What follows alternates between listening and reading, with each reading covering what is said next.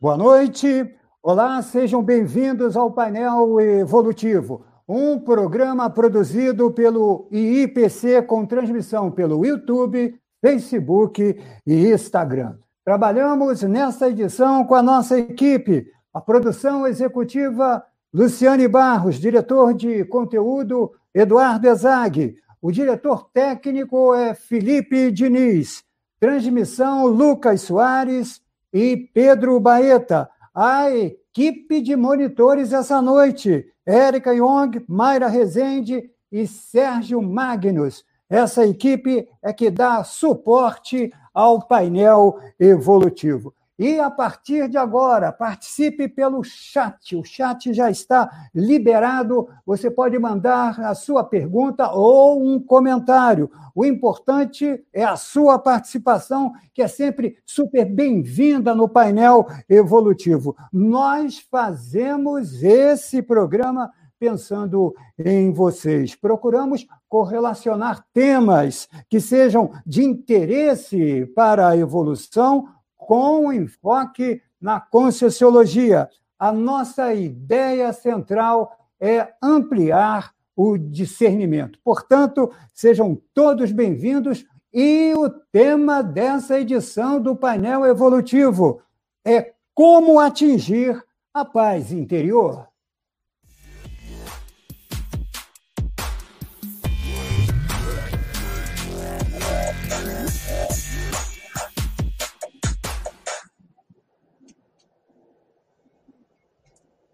Então vamos à nossa pauta. Vivemos num mundo onde predomina o conflito, que muitas vezes extrapola para a violência. As pessoas imersas nesse contexto têm a necessidade da busca de tranquilidade, equilíbrio, calma e paz. Porém, não sabem por onde começar encontrar a paz depende de esforço íntimo e de equilíbrio energético. A questão é como superar os desafios pessoais para essa é a questão, essa é a pergunta. Em Neo Evolutivo de hoje, vamos falar da paz interior, com enfoque na Conscienciologia e os professores convidados nesta noite. Os professores convidados, a professora Bárbara Maia, jornalista, doutoranda em comunicação, voluntária e professora do IPC. Comigo na bancada, Paulo Branco, engenheiro civil, voluntário e também professor do IPC. E comigo todas as edições, a Alessandra Nascimento, professora e coordenadora do IPC no Rio de Janeiro. Bom, anunciada a nossa bancada, que você já confere, eu cumprimento a professora Bárbara Maia. Professora, boa noite, muito obrigado por ter aceitado o convite do painel evolutivo, professora. Boa noite, Luiz Ribeiro, boa noite, Alessandra. É, boa noite também ao meu colega, professor Paulo. A gente que agradece o convite, a gente está muito feliz de estar aqui falando sobre pacificação hoje. É um tema muito importante, professor Paulo Franco. Obrigado. Boa noite, professor Paulo Franco. Boa noite, Luiz. Boa noite, professora Alessandra. Boa noite, professora Bárbara. Também fiquei muito contente de poder conversar com os colegas a respeito dessa temática que é muito importante para os dias de hoje,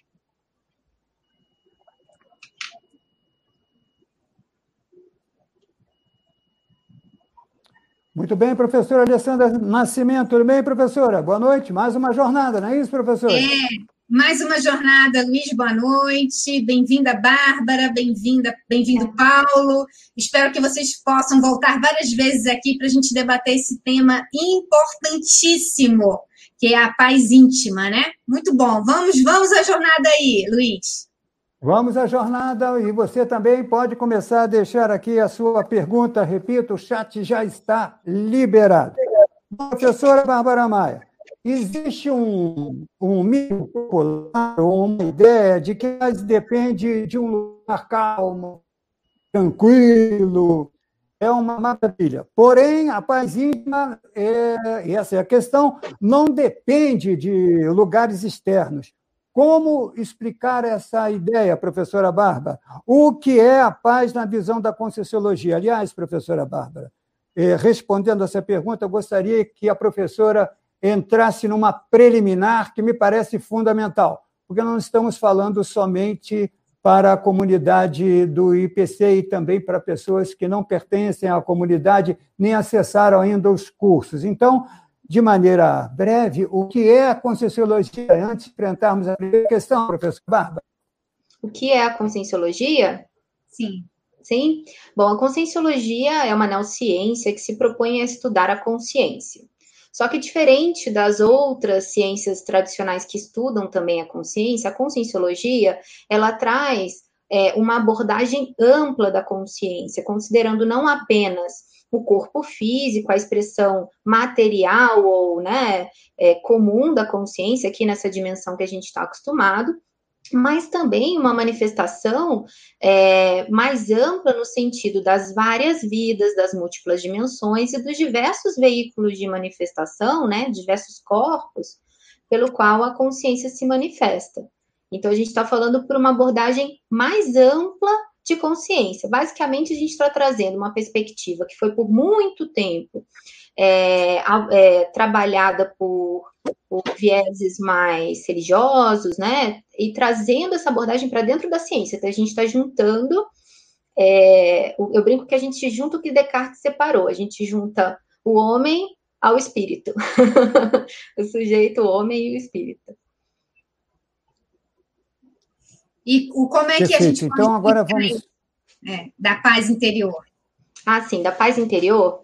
É, eu acho muito bacana essa abordagem, e eu gostei muito dessa pergunta que vocês trouxeram, porque ela fala um pouco de como as pessoas normalmente procuram a paz, né? Então, é indo num lugar tranquilo, para o meio do mato, né? Ou ir para um, um, lugar que aparentemente tem essa, essa energia de tranquilidade. Porém, isso limita muito a nossa manifestação em relação à paz, porque a gente fica sempre dependendo de um fator externo a nós, né? Do ambiente, da mesologia, da expressão das pessoas. Quando a gente trabalha com a paz pelo viés ou pela abordagem conscienciológica, estamos dizendo que a paz ela é um processo íntimo, e que ela exige uma reciclagem e uma modificação íntima. Então, o mundo, as pessoas, o meio vai continuar caótico. Você não vai conseguir mudar o seu externo, você vai mudar o teu interno, e o seu interno vai mudar tudo, porque você vai encarar o mundo e as pessoas e os conflitos de uma forma completamente diferente. Mas isso exige um processo íntimo. Né? Então, ele sempre começa pela nossa intraconsciencialidade, ou seja, sobre aquilo que está interno à consciência, interno a nós.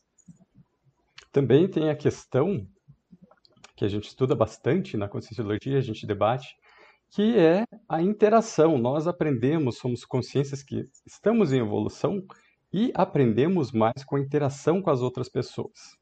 Então veja só, é muito mais fácil você ficar tranquilo isolado no alto de uma montanha ou num campo, porém não vai ter essa interação com as outras consciências, que é o que a gente precisa para evoluir, tá certo? Então é, é mais interessante termos esse contato e aí vai surgir várias oportunidades para que a gente repense ou reflita sobre algumas atitudes nossas. Mas você sabe, Paulo, que eu acho que nem sozinho a pessoa ia ficar na paz. Porque ah, os conflitos íntimos iam continuar e a pessoa ia ter que lidar com ela mesma, fora. entende? Eu acho que nem assim. Mesmo sozinho, isolado, vai aparecer algum conflito íntimo e a Sim. pessoa vai, vai ficar revoltada, vai ficar com raiva, seja o clima que não está à vontade dela, seja algo que aconteceu que ela precisa resolver e aí ela só tem ela para contar, né? Então, é. sempre, sempre existirão oportunidades para que ela consiga rever, né? Rever esses pensamentos dela. É, eu tenho a impressão que nós vamos avançar nesse tema. O que os professores estão dizendo aqui na abertura é que, independente do local em que você vive, a gente pode citar aqui, por exemplo, uma cidade pequena, grande, uma cidade abarrotada de pessoas, a questão da pacificação também depende desse lado externo, é isso, professores? Vocês estão Exatamente. falando? É possível chegar a essa pacificação? Exatamente, é possível e a gente não tem. A partir do momento que a gente depende de um fator externo, a gente alia a nossa evolução a algo que a gente não controla. Isso é muito complexo, porque eu não tenho como controlar o meio, eu não tenho como, como, controlar outra consciência, outra pessoa, as decisões que ela toma, a forma como ela vai se expressar. Eu só tenho como controlar a mim mesmo, né? A minha manifestação, a forma como eu vou me expressar e a forma como eu vou olhar o mundo. Então, é, o que a gente propõe é uma mudança íntima de perspectiva pessoal que vai modificar as relações, né? Isso se expande para os outros, mas ele começa no íntimo. A partir do momento que eu mudo meu íntimo, eu posso viver em qualquer ambiente, né? Que eu vou estar, tá, é, teoricamente, eu vou estar ali, independente do ambiente, de uma forma pacífica. Mas o curioso é que até as próprias escolhas elas vão é, passar a refletir essa pacificação também. As nossas escolhas elas passam a refletir isso, né? Aquilo que a gente gosta, aquilo que a gente se afiniza, também reflete essa, é, é, esse desenvolvimento dessa pacificação íntima. Pense que a própria consciência ela é responsável pela realidade ou mudar a realidade que ela se encontra. Ela tem essa capacidade. Então, nada melhor do que ela se conhecer e procurar algo diferente, uma forma diferente de se manifestar. Se ela está recorrendo ali àqueles mesmos pensamentos que deixam ela para baixo, deixam ela com raiva, por que não refletir e causar pequenas reciclagens nesses hábitos? Essa mudança vai ser essencial para melhorar, para alcançar um novo patamar evolutivo, para que ela e as outras consciências que estão ao redor também consigam ter uma convivência mais harmoniosa.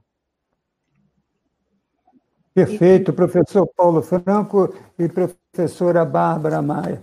Sandra, a gente pode fazer aí até um, digamos, não uma oposição, mas o contraponto, porque o belicismo está dominando o mundo. Olhar é, só de algumas pessoas, mas também de governos, que não é tema aqui dessa abordagem, mas você pode encaminhar também uma pergunta nesse sentido, né, professora Alessandra, para mudar a nossa própria comunicação. Eu que sou de comunicação, a Bárbara também, a gente poderia até fazer uma, uma reflexão sobre isso, porque às vezes eu me pego usando expressões na minha comunicação do dia a dia que tem caráter belicista também, eu tenho que me policiar. Mas eu gostaria que você encaixasse essa questão, Sandra, que me parece fundamental. É, exatamente. O Paulo falou uma coisa que eu achei bem bacana, que é assim, mesmo se a pessoa for para o alto da montanha, num ambiente tranquilo, calmo, se ela tiver com conflito íntimo, não adianta nada. Ela até temporariamente vai poder se sentir um pouco em paz, mas depois o conflito íntimo dela continua. E nessa ideia, né, que a gente vive num mundo muito bélico, o que eu acho muito interessante é que as pessoas possuem níveis de belicismo e o que é pior é que elas não percebem. Elas não identificam que são bélicas todo mundo acha que é bonzinho, né? Todo mundo acha que é, é, ah, eu sou eu, eu não sou problema de ninguém, eu eu tô bem resolvido, os outros é que tem problema comigo, né?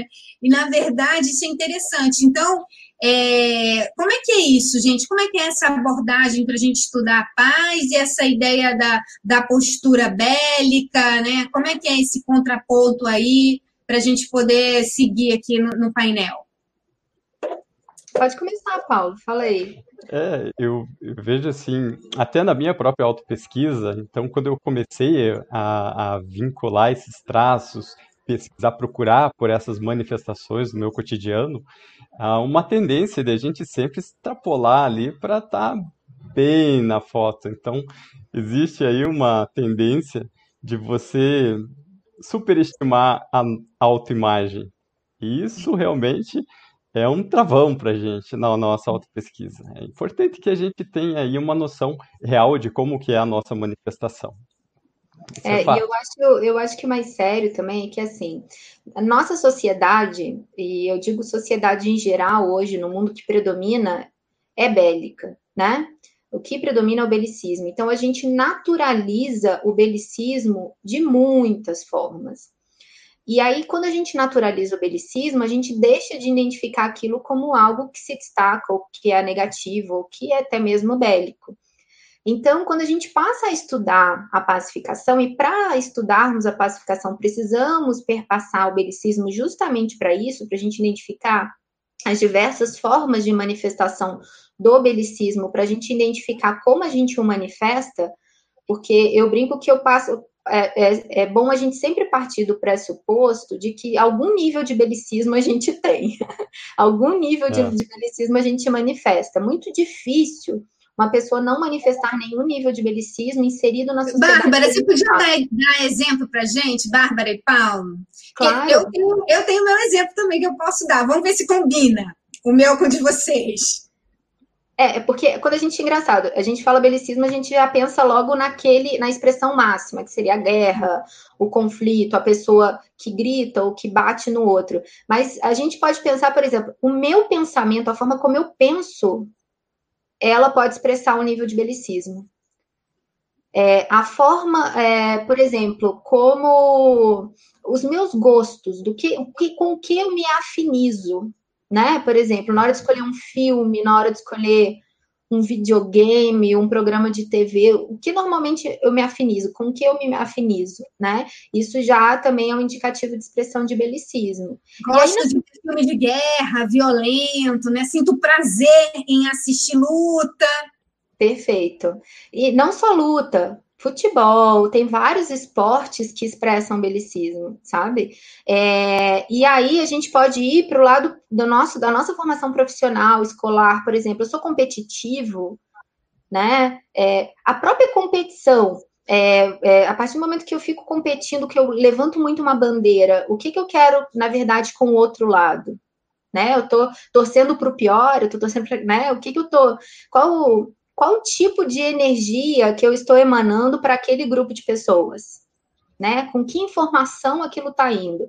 Então, dá para a gente avaliar toda a nossa manifestação, desde a da nossa manifestação na família, por exemplo, como a gente trata os nossos pais, os nossos irmãos, os nossos pets, as plantas que a gente tem em casa, né? Desde a forma como a gente trata os nossos colegas, como a gente age no trânsito, como a gente age é, vendo um jogo de futebol, como, né? Se é Copa do Mundo e fica torcendo para o outro lá quebrar o pé, é belicismo. Não importa, entende? Qual time que você está torcendo. A ideia de destruir o outro, né? Exato. Esse belicismo, ele, nosso belicismo, ele pode ser expresso pelos menores detalhes que a gente já está acostumado assim, a, a, desenvolver anos. A, a, professora Bárbara trouxe a, o exemplo do trânsito. Olha, quando a gente fica irritado com o motorista, o colega motorista que está ali do lado, às vezes pega sempre o mesmo caminho que a gente, é companheiro de trânsito daquele horário de trabalho, e de vez em quando faz alguma manobra que acaba é, trazendo algum susto para a gente, e a gente fica irritado, uma fechada, algo que precisou ser realizado, uma manobra ali, e uma, algo corriqueiro que a gente estaria atento, e isso traz para a gente toda aquela carga, levanta, levanta todas aquelas emoções, é por que, que aquele colega fez isso, e aí você começa a, a refletir, a remoer aquela situação. Isso é uma manifestação até corriqueira do belicismo que a gente não está acostumado a lidar, a gente não está acostumado a perceber. Determinadas palavras que a gente utiliza já com um cunho bélico, Quer dizer, elas foram. Por exemplo, Paulo, você lembra de alguma aí? Que... Ah, eu usava bastante, quer ver? é, atacar o problema. Vamos hum. atacar o problema. Não, vamos resolver, vamos solucionar o problema. Tem, tem muito provérbio, né, Paulo? Entende? Provérbio. Sim, a gente vai aprendendo isso, né? a cultura. Desde, Desde novinhos, a gente vai escutando aquilo e aquilo vai fazendo parte da nossa rotina. E a gente não percebe. Né? Então, isso, isso, é um ponto bem, bem interessante. É, a própria questão da, da empatia, quer dizer, o que está acontecendo com o meu colega, com o meu semelhante ali, naquele momento?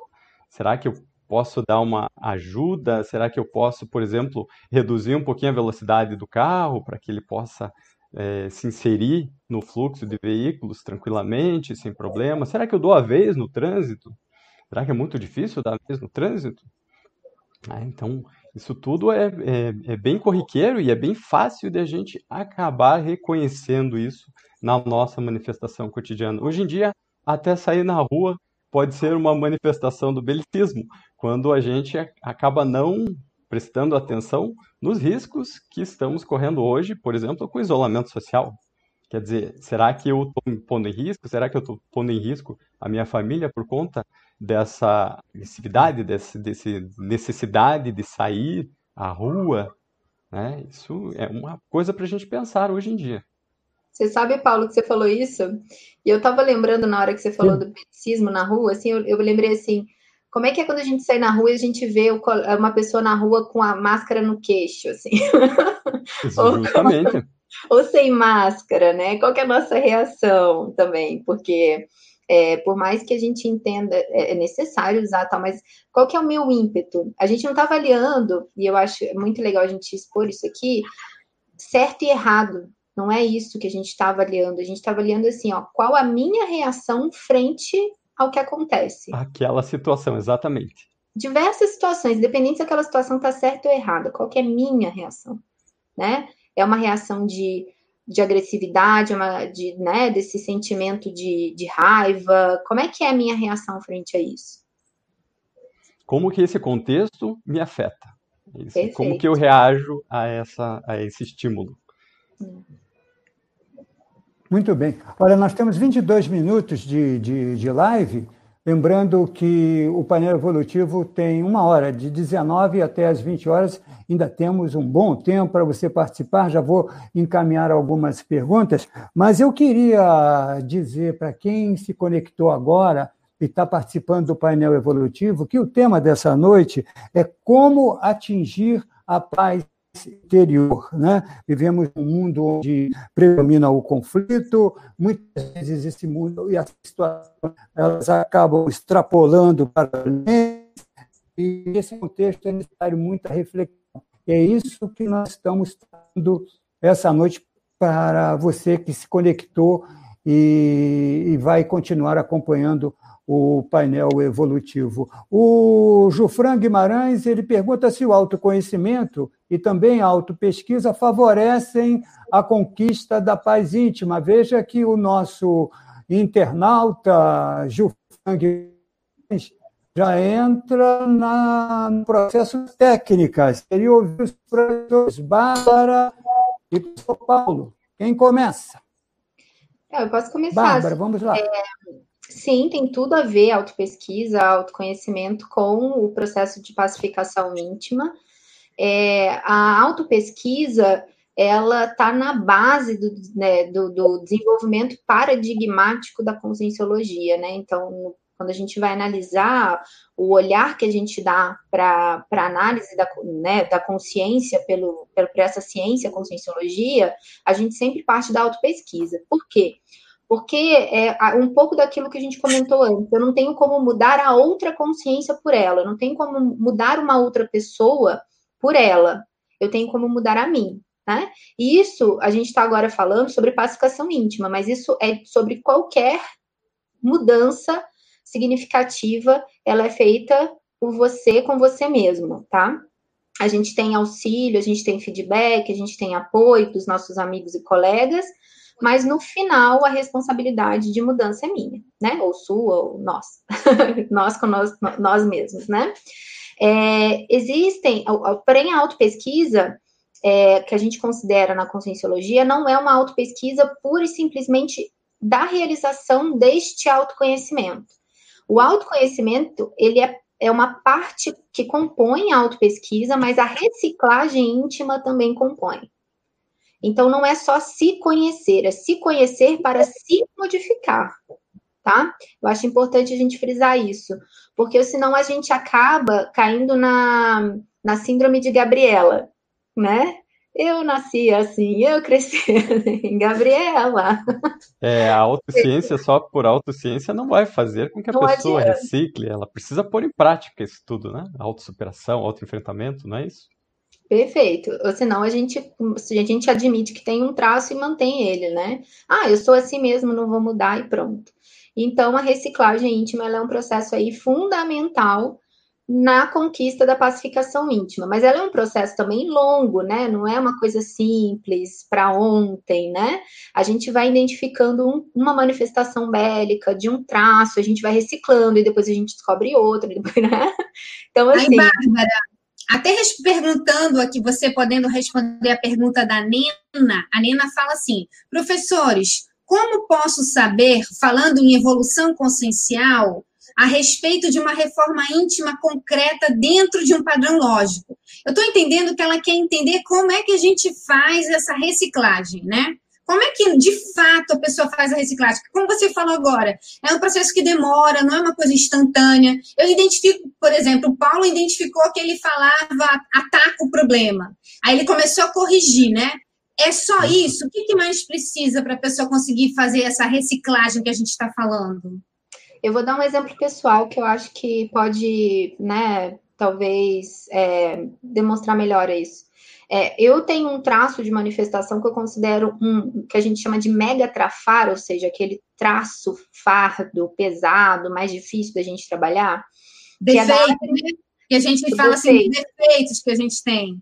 E é aquele defeito mais sério, aquele que passa a perna na gente mesmo, sabe? Aquele que normalmente nos barra é, que é o da agressividade. Vocês vão falar, poxa, mas ela está falando aqui de pacificação íntima, sendo que é o pior defeito que ela tem é a agressividade. É exatamente por isso. Então, como eu tenho o defeito da agressividade, é um defeito que me atrapalha muito, é o estudo e o aprofundamento da paz íntima que está me dando os, os mecanismos e as ferramentas para trabalhar isso. É, só que esse trabalho, ele é contínuo e ele é por partes. É, eu não tenho como aniquilar, olha, essa é uma palavra bélica, aniquilar um traço é, de, de, de, uma, de uma hora para outra, da noite para o dia, né? Porque ele demorou muito para ser desenvolvido e ele vai se demorar para ser trabalhado também. Porém, eu tenho como ir trabalhando a, e diminuindo o impacto e a manifestação daquele traço em determinadas situações. Então, por exemplo, uma coisa bem prática. É, se, no meu caso, sou agressiva, mas eu sou agressiva onde? Em que situações, normalmente, a minha agressividade fica mais evidente? Quando eu estou discutindo que assuntos, né? Ou, por exemplo, o professor Paulo falou um pouco do trânsito, né? Então, assim, eu identifico que a minha agressividade no trânsito, ela fica mais evidente, ela, ela é mais, né, crassa. Aonde que é? E aí eu vou mapeando isso e vou trabalhando aquilo que se destaca mais. Depois que eu fui trabalhando esse que se destaca mais, eu vou procurando os pormenores relativos ao traço. Então, assim, tá, mas, mas aonde que ele se manifesta, né? Em que situações? E a gente vai trabalhando partes por partes. E a gente vai cada vez descobrindo mais sobre nós e sobre nós em relação a estes traços. Como eles se manifestam, né? É como aí, se a gente fizesse uma gestão, né? Primeiro a gente precisa identificar aquilo tudo, identificar o traço na nossa manifestação e decidir reciclar. Porque às vezes a gente é muito apegado àquele traço, não quer largar a mão dele. Tem algum ganho secundário que a gente precisa identificar para conseguir aprofundar essa reciclagem. E as coisas, evidentemente, como a professora Bárbara disse, ressaltou muito bem, elas, as reciclagens não acontecem da noite para o dia.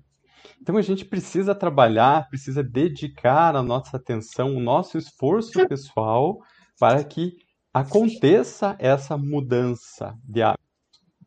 Eu mesmo, eu já me percebi em algumas reciclagens que eu precisei assim exercitar coisa de seis meses, 180 dias daquilo. Vou citar um, um exemplo.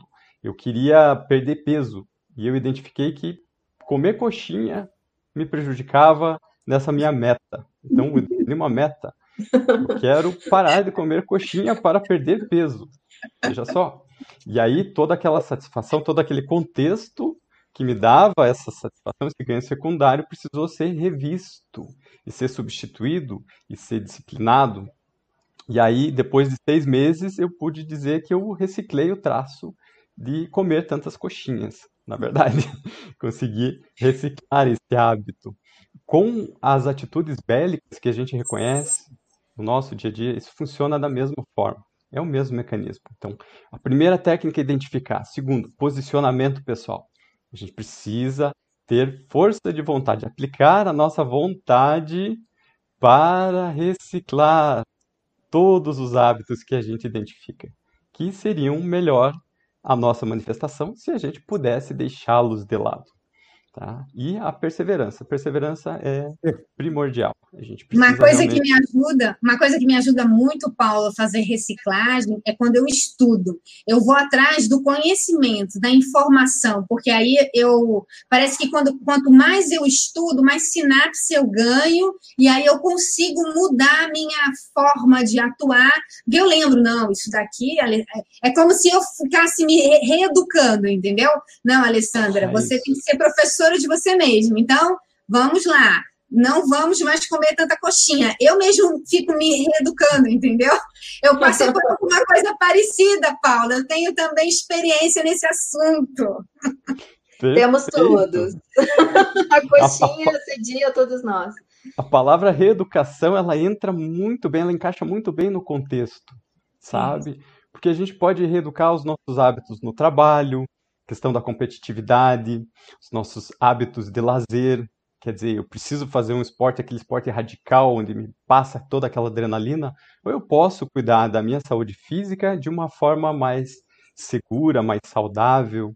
E aí, uma grande dica é a gente procurar técnicas que trabalhem todos os veículos: corpo físico, também o corpo energético, movimentar as nossas energias. Nós estudamos uma técnica chamada MBE mobilização básica das energias e o estado vibracional, outra técnica muito interessante, muito importante para a gente conseguir movimentar então as energias do corpo energético e conseguir fazer umas reciclagens mais profundas.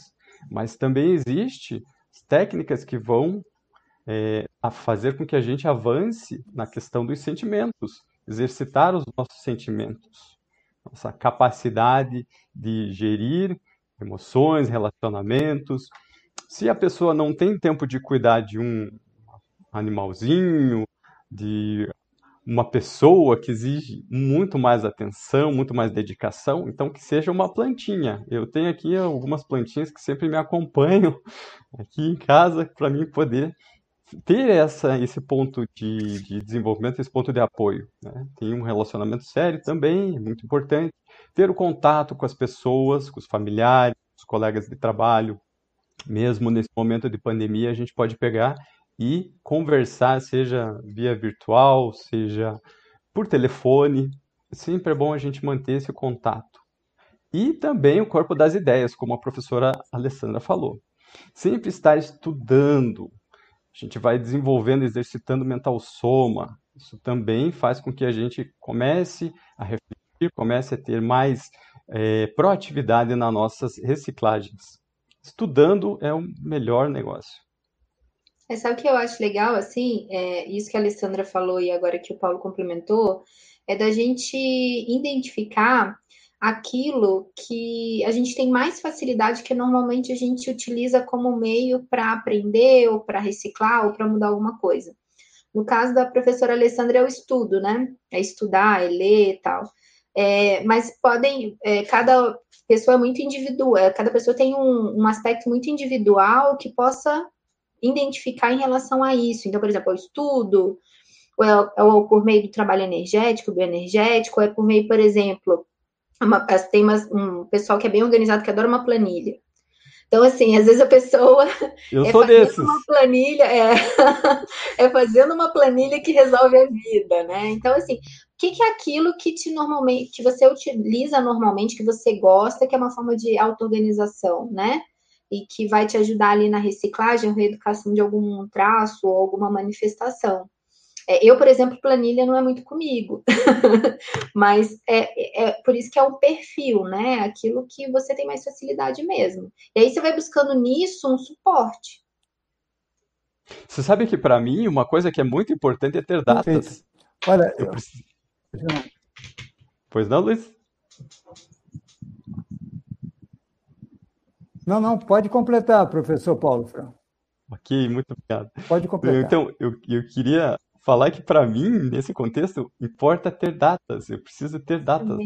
Metas claras, preciso trabalhar, preciso colocar minha energia para que elas aconteçam e um prazo, porque senão fica tudo muito solto, muito flexível, e a gente sempre vai, eu pelo menos vou deixando um pouquinho para amanhã, e a, o amanhã nunca uhum. chega, né? Então, pô, bacana colocar na agenda, olha, quero fazer essa reciclagem, quero cuidar do meu parapsiquismo, quero desenvolver algum traço que eu acho interessante, que eu fiquei curioso, mas eu quero colocar isso até determinada data.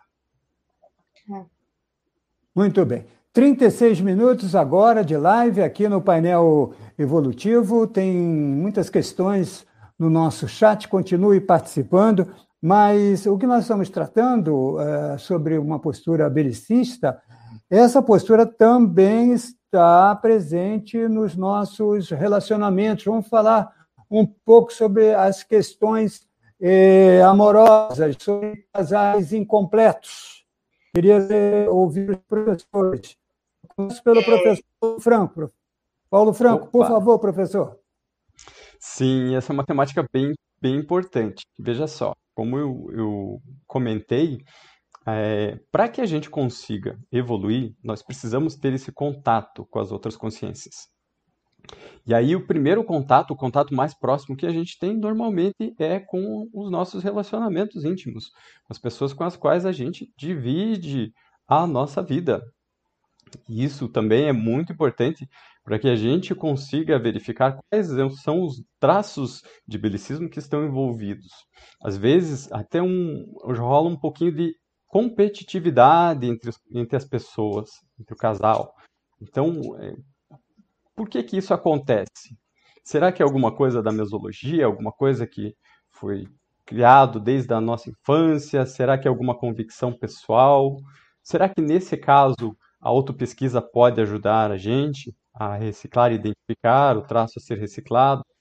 Eu acho bem importante, primeiro, a gente ter em mente que nós estamos aqui para evoluir. E não depende de que haja uma, um retrocesso no outro, o outro não precisa ficar parado. A gente pode evoluir junto, em casal. Isso é muito importante. Por quê? Cada um vai ter algumas necessidades que são intrínsecas. Cada consciência tem um caminho evolutivo próprio. E isso gera algumas necessidades que são pessoais, são individuais, personalíssimas. Às vezes, o próprio companheiro pode auxiliar essa consciência, amparar essa consciência para que ela supere algumas barreiras. Entende como isso é importante? Então, prestar atenção ao outro, não se sentir o centro das atenções, já começa por aí. Criar aquela empatia, aquela empatia, a produtividade sadia das pessoas. Isso é, é essencial. O que mais? Eu vejo assim que a própria pessoa ela tem que incentivar a outra a desenvolver metas de vida. Então, eu sempre trabalho aqui com a minha duplista, a Rosinda, para que a gente consiga ter alguns objetivos em comum, respeitando também o espaço do outro. Então, algumas situações, algumas hipóteses, alguns contextos são comuns a nós dois, mas ela tem o espaço dela e eu também preciso de um certo espaço para me organizar, para a minha disciplina pessoal. Então, é importante respeitar tanto o espaço quanto a capacidade de desenvolvimento da outra consciência. O que eu vejo assim como essencial. Professora Bárbara? É, o que eu acho importante a gente falar sobre isso também é que assim é, a gente tem uma ideia de relacionamento que é baseado puramente no amor romântico, né? Que é uma expressão emocional, puramente emocional. Então, quando a gente fala de relacionamento, a gente normalmente tem a ideia de uma expressão de uma emoção que ela não é controlada. E eu acho isso muito sério, muito perigoso também, né? É, não é à toa que a gente trabalha com uma síndrome nos estudos da pacifismologia que chama síndrome da ectopia afetiva. O que é a síndrome da ectopia afetiva? É uma síndrome que fala do amor errado. Aí vocês podem falar, mas poxa, amor errado? Então não é amor. Não, é amor errado mesmo, porque a etiologia da palavra amor, ela é neutra. Ela não é só positiva, né? Então, a gente trabalha com essa ideia de amor como algo sempre de uma expressão positiva, mas ela pode ser negativa. E aí a gente cai em vários problemas relacionados à afetividade, e aí eu incluo aí a sexualidade também, porque tem relação intrínseca, né? É, e aí a gente vê que uma das maiores patologias da humanidade hoje são relacionadas à afetividade e sexualidade. Justamente pela dificuldade que as pessoas possuem em se relacionar com uma expressão também da racionalidade, né? Uma expressão do mental soma. Isso não quer dizer que você vai ser frio com o teu parceiro, que a sua relação vai ser asséptica, né? Pelo contrário, vai ser muito afetiva, mas de uma afetividade sadia, de uma afetividade, uma expressão de um relacionamento saudável. E aí. Bárbara, você está falando, então, assim, de ciúme, posse, é, a pessoa, o marido que bate na mulher, mulher que bate no marido, um quer destruir o outro, que é meio velado às vezes, né? Então, por exemplo, ciúme é uma coisa que é, é bélico, né? Esse sentido Não. é um amor errado, né? Uma possessão, Total, porque né? é, é, de, é. justamente de, de, de, pertencer, né? Você me pertence, então como você pode. Então, é, é esse sentido. E isso tudo que existe é uma expressão de uma emoção que não é trabalhada, é uma emoção que não é pensada. Ela é, é simplesmente é manifestada, ela não é lúcida, exatamente. Então, é, e aí a gente entra numa seara de problemas né? Uma seara de problemas e que muitos entram dentro dessa síndrome da ectopia afetiva. Dentro dessa síndrome, a gente pode ter expressões muito sérias de, de casos de afetividade. No caso, como você falou, por exemplo, de um feminicídio, por exemplo, cometido por um parceiro, alguma coisa assim. Mas a gente tem também umas expressões mais leves que são muito corriqueiras. Por exemplo, é, você ser muito fã de determinada personalidade, ou de uma banda, ou de um ator, e aí você tem cartazes da pessoa, e aí você sai em todos os shows, e aí você quer. Essa relação, normalmente, por que, que a gente fala que é uma síndrome da ectopia afetiva leve?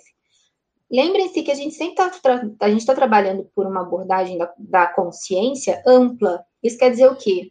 O que a consciência pensa, ela sente e ela emite uma energia dentro desse padrão de pensamento. Então, ela está constantemente o quê? Chamando energeticamente a atenção dessa outra pessoa e sugando as energias dela. Né? Vampiro, né? Vampiro, perfeito. Tá vampirizando energia. Vampirizando as energias dessa pessoa, perfeito. Então, isso é uma forma negativa, porque você está, de uma certa forma, defasando aquela outra pessoa energeticamente. Então, é uma ectopia afetiva leve, né? Não é leve porque ela pode ser transitória, né? Ela pode não permanecer muito tempo. Mas isso pode gerar no, nos relacionamentos normais, tradicionais, né? E, e, eu acho que o Paulo, ele trouxe, o professor Paulo trouxe uma questão muito interessante, que ele trouxe justamente o que a gente busca nos relacionamentos, né? Essa troca, essa parceria saudável, sadia. E aí, por que, que a gente busca isso, né?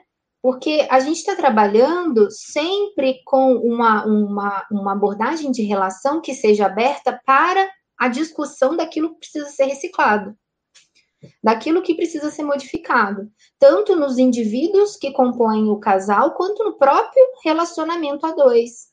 E essa aborda, esse, esse espaço para essas discussões de forma saudável, gente, não agressiva, né? Se chegar e ficar, né, vou metendo o dedo na cara do outro, mas assim, essa, esse espaço para mudança ele é fundamental. Você e, e, e, quando a gente fala dessa afetividade buscada nesses relacionamentos normalmente expressa, né, dentro dos relacionamentos tradicionais, assim, na, na grande maioria, é, é de uma, de você, uma, é quase, você imaginar aquilo que seria o, o, parceiro ideal e você buscar quase transformar aquela pessoa naquilo que você quer que ela seja. É, idealizar a coisa Idealizar, toda, perfeito. a gente né, tenha essa, esse, essa essa emissão de, de afeto deslocada, de forma deslocada. A gente está des... colocando o sentimento em algo que nunca vai se tornar realidade, porque é uma coisa que está só no campo das ideias ainda. Então, Na verdade, formatar você, outra pessoa. Você vira vampiro do seu próprio parceiro, né? Aí ficam dois vampiros no sentido de energia mesmo, que é o nosso é. paradigma, a conscienciologia leva em consideração as energias. Então, a, o parceiro ideal, vamos falar assim, né? É aquele que um troca energia com o outro, mas para os dois crescerem juntos. Então, é incentivando, é ressaltando os traços, forças, os talentos, para um ajudar o outro a crescer. Mas aí não, dentro de casa, a própria pessoa tem um vampiro. Um fica sugando é. energia outro, né? É, é essa situação de competição pela energia que faz com que a manifestação do belicismo acabe deturpando todo esse relacionamento. Veja só como é importante essa reflexão. É, é. O que acontece? A pessoa, nesse caso, o vampiro, ele está internalizando uma, uma heterossatisfação, quer dizer, a outra pessoa tem que me fazer feliz, entende? E, na verdade, esse foco tem que ser da própria consciência. Essa responsabilidade ela tem que trazer para si. Eu vou ser feliz e vou compartilhar essa felicidade com a pessoa que está comigo. Não vou exigir as energias dela para que eu seja feliz e ela. Como é que ela vai ficar? Vai ficar escravizada pelo relacionamento? Entende? O que vai sobrar para ela? Simplesmente o déficit energético? Aí não é legal, né? Não está balanceado, não é homeostático, não é equilibrado, não tem lucidez, entende? Tá? E a gente está falando de relacionamento a dois. Agora, é, esse, esse tipo de ideia também que a gente falou, a própria síndrome da ectopia, ela aborda relacionamentos diversos, inclusive mãe e filho, pai e filho, irmãos. A é, síndrome é bem mais amigos, ampla, né? É, bem ampla. Então, e também vale a gente avaliar. Oi? Oi, Luiz.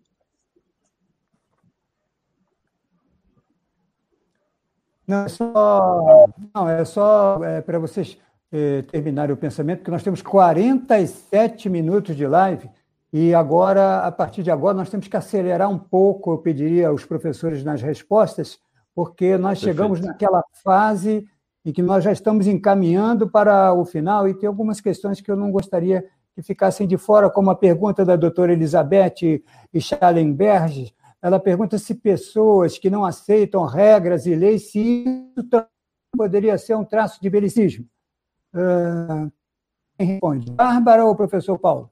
A questão é, eu da posso responder essa. Elizabeth. Sim, é um traço assim, explícito de belicismo. Você simplesmente não dar valor a essas regras pessoais, essas regras, às vezes, de conduta, de, de conduta da própria sociedade, né? Simplesmente, ou negligenciar algumas dessas são, são umas expressões explícitas de belicismo.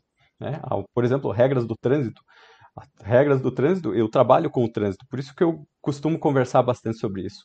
Quando a pessoa não respeita as regras de trânsito, ela expõe as outras consciências que estão utilizando da via, os outros usuários da via, para riscos fatais, entende? Então, isso, sim, é uma grande expressão do belicismo e um belicismo bem profundo, bem agressivo.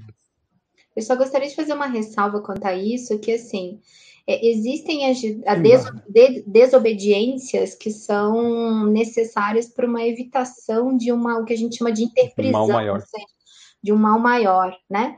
Então, eu acho que vale sempre avaliar que tipo de regra e lei que a gente está falando, de que lugar, do que, que ela diz, né? Do que, que ela cita. É, é, quando a gente fala regras e leis como um bem para o grupo, né, visando assim, quando uma, uma regra ou uma lei ela tem por objetivo a melhoria de uma convivência em sociedade, sim, ela deve ser seguida. Agora, a partir do momento que ela tem como objetivo justamente é, maltratar ou atingir ou né, afligir algum mal a alguém ou algum grupo né, de pessoas, aí a gente pode tentar rever isso, né? Avaliar direitinho o que está por trás dessa regra ou dessa lei. Perfeito. Uma outra questão agora, com 49 minutos, professores, é, é o que estamos é, sempre debatendo nas redes sociais. Trata-se de um país, por questões políticas e ideológicas, um país dividido. Nós estamos enfrentando essa realidade que não é do Brasil, é uma realidade de polarização no mundo. E eu queria que os professores falassem como que nós podemos participar, inclusive desses grupos indignados, antagônicos, e ter um comportamento equilibrado nessa, nessa situação. Bárbara, começa com você, professora Bárbara. Olha, eu vou te falar que isso é um desafio particularmente grande para mim. que com a minha agressividade ela pega aí. Justamente esse é o nogórdio aí do que eu preciso reciclar, mas o que eu avalio, tá? É, quando a gente fala de pacificação, nós não estamos falando de ser passivo. Passividade e pacificação não são sinônimos e não têm relação. Eu acho isso uma coisa muito importante a gente citar. pacificação é a gente se posicionar de forma pacífica, mas o posicionamento ele existe, tá?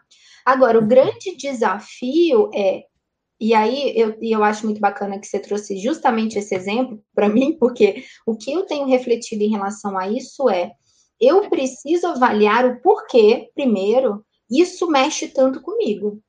Por que certas discussões políticas mexem tanto comigo? Né? O que está por trás desse sentimento tão aflorado quando eu vou debater e falar sobre determinados assuntos? Porque não é todo mundo assim, gente.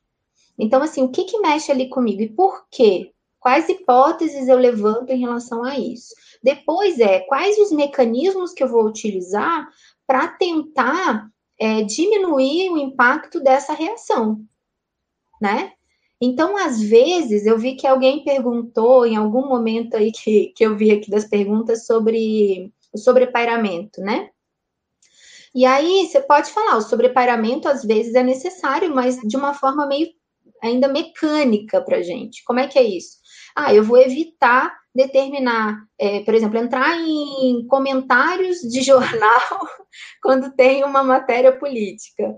Entende? Isso pode ser uma forma, por exemplo é, a gente vai criando mecanismos da gente tentar diminuir o impacto disso, tá? E às vezes, para diminuir esse impacto, você precisa se retirar um pouquinho, você precisa se retrair um pouquinho, tá?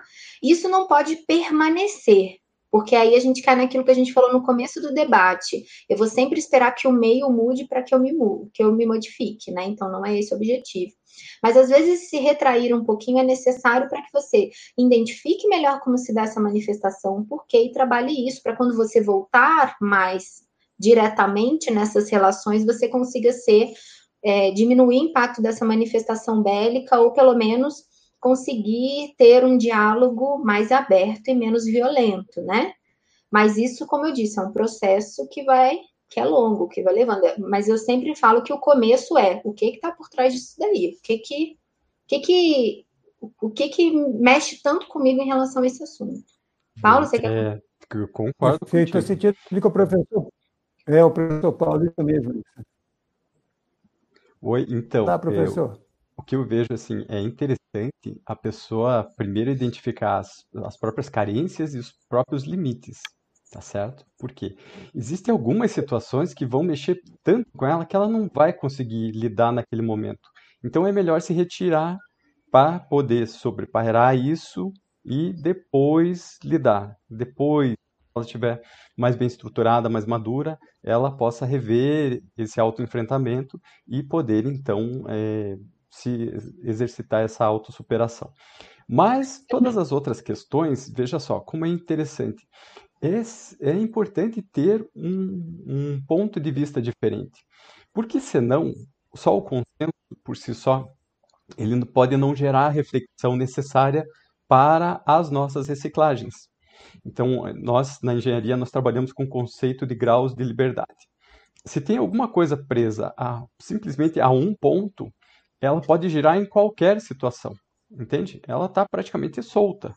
Então, a Terra, a Lua orbitando a Terra no espaço, tá? a sua Terra está presa em um ponto. Então, ela pode seguir qualquer órbita, pode girar de qualquer lado. Esse é o ponto. Quando você começa a ter um contraponto a essa situação, você começa a analisar vieses diferentes da rotina. A questão é você manter a sua lucidez e o seu discernimento nessa análise. E aí, abrir mão de algumas posturas defensivas ou demasiadamente defensivas, ah, existem as pessoas que elas gostam de defender o seu ponto de vista, o seu posicionamento pessoal, com unhas e dentes, sem ficar atento, sem estar aberto a outros argumentos. Isso daí também é uma rigidez tão grande, é um belicismo, que a pessoa ela não vai conseguir aprender nada de novo, porque ela é completamente fechada, encapsulada para novas ideias. Então, neste ponto, é importante que a pessoa respeite a possibilidade, o direito, o livre-arbítrio da outra consciência ter um posicionamento diverso do seu. Então, isso é um ponto bem importante para que a gente possa analisar também. Luiz? Nesse, perfeito. Agora, nós temos agora mais 56 minutos, temos apenas mais três minutos para responder uma questão que é muito atual. Nós estamos vivendo uma pandemia, as pessoas estão estressadas demais, demais, demais, muito ansiosas. E como é que a gente pode é, encarar essa situação dentro da perspectiva da, da paz íntima, nesse quadro de pandemia? Professores, Bárbara, pode começar, professora Bárbara. Eu acho que vai em pouco em tudo que a gente já falou aqui hoje, que é justamente o nosso posicionamento íntimo perante a, ao que está acontecendo, né? É, a gente tem que considerar que existe uma pressão energética muito grande nesse momento, porque tá muito. É, se a gente for pe pegar a pandemia, como o próprio termo diz, ela é mundial, ela está acontecendo em todo o mundo. Então, as pessoas de todo o mundo estão agoniadas, estão ansiosas, estão preocupadas, né? Estão é, de luto pela perda de algum parente, alguma coisa. Então, essa energia que predomina no momento, ela, ela faz uma pressão que muita gente está percebendo, né? Está ficando mais ansiosa, está ficando mais triste, não sabe dizer muito bem por quê, porque é fora do perfil.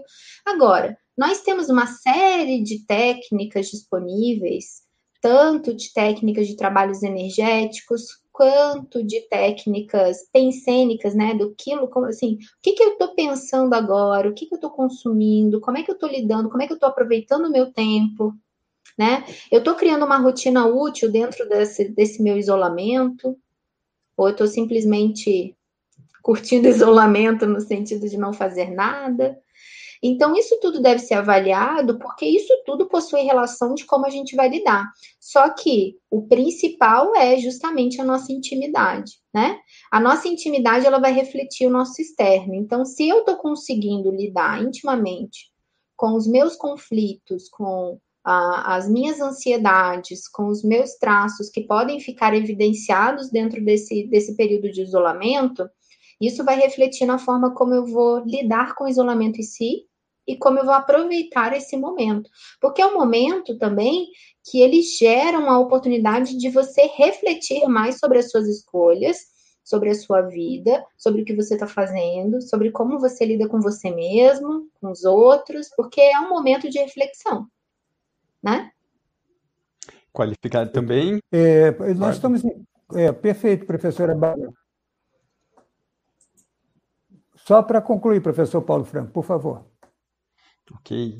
Então, eu vejo Professor também Paulo, a, pode concluir. A, importância, assim, de que a consciência, ela precisa ter metas que movimentem as suas energias. Ela precisa se atentar a, a aproveitar o tempo que ela tem em casa com algo ocupando a sua tela mental. Então, um objetivo, uma operação, algo para aprender, algo diferente que ela possa fazer, organizar uma rotina que seja produtiva para ela, é, não se deixar levar apenas por, pela situação de pessimismo, isso também é importante, sabe? Manter assim uma, uma certa, um certo otimismo pela vida, pela própria evolução. Pense assim que todas okay. as pessoas elas estão trabalhando para é. bem-estar geral. Ok, obrigado, professor Paulo. Alessandra, rapidamente, o, podemos falar num curso que auxilia a pessoa a compreender o que debatemos essa noite, professora Alessandra Nascimento? Dez segundos, professor. Exatamente. A gente vai ter um curso começando agora em agosto, dia 18, né, Bárbara? 17, e quem tiver 17 de agosto, quem tiver interesse, entra nas nossas redes sociais ou no Eventbrite, escreve lá, Bases da Pacificação. Do pacifismo. Opa, Bases do pacifismo. do pacifismo, do belicismo à compreensão da paz, com início em 17 de agosto. É uma segunda-feira. Ok, obrigado, professora. Ok, obrigado. É, professora Bárbara, não temos mais, mais tempo, obrigado. Um abraço, Obrigada. até uma próxima oportunidade. Professor Paulo, obrigado, boa noite, até uma próxima oportunidade, professor Paulo Franco. Obrigado, tudo de bom e boas energias. Tchau, tchau. Tchau, tchau. E Alessandra, obrigado. Tchau, obrigado. Agradecer a nossa audiência, agradecer os internautas, todas as pessoas que se conectaram com o painel evolutivo. Nosso próximo encontro das 19 até as 20 horas. Muito obrigado pela audiência, pela participação, agradecer a nossa equipe, o suporte, os nossos diretores, muito obrigado. Tenham todos um excelente final de semana e tenham todos uma boa noite. Até sábado.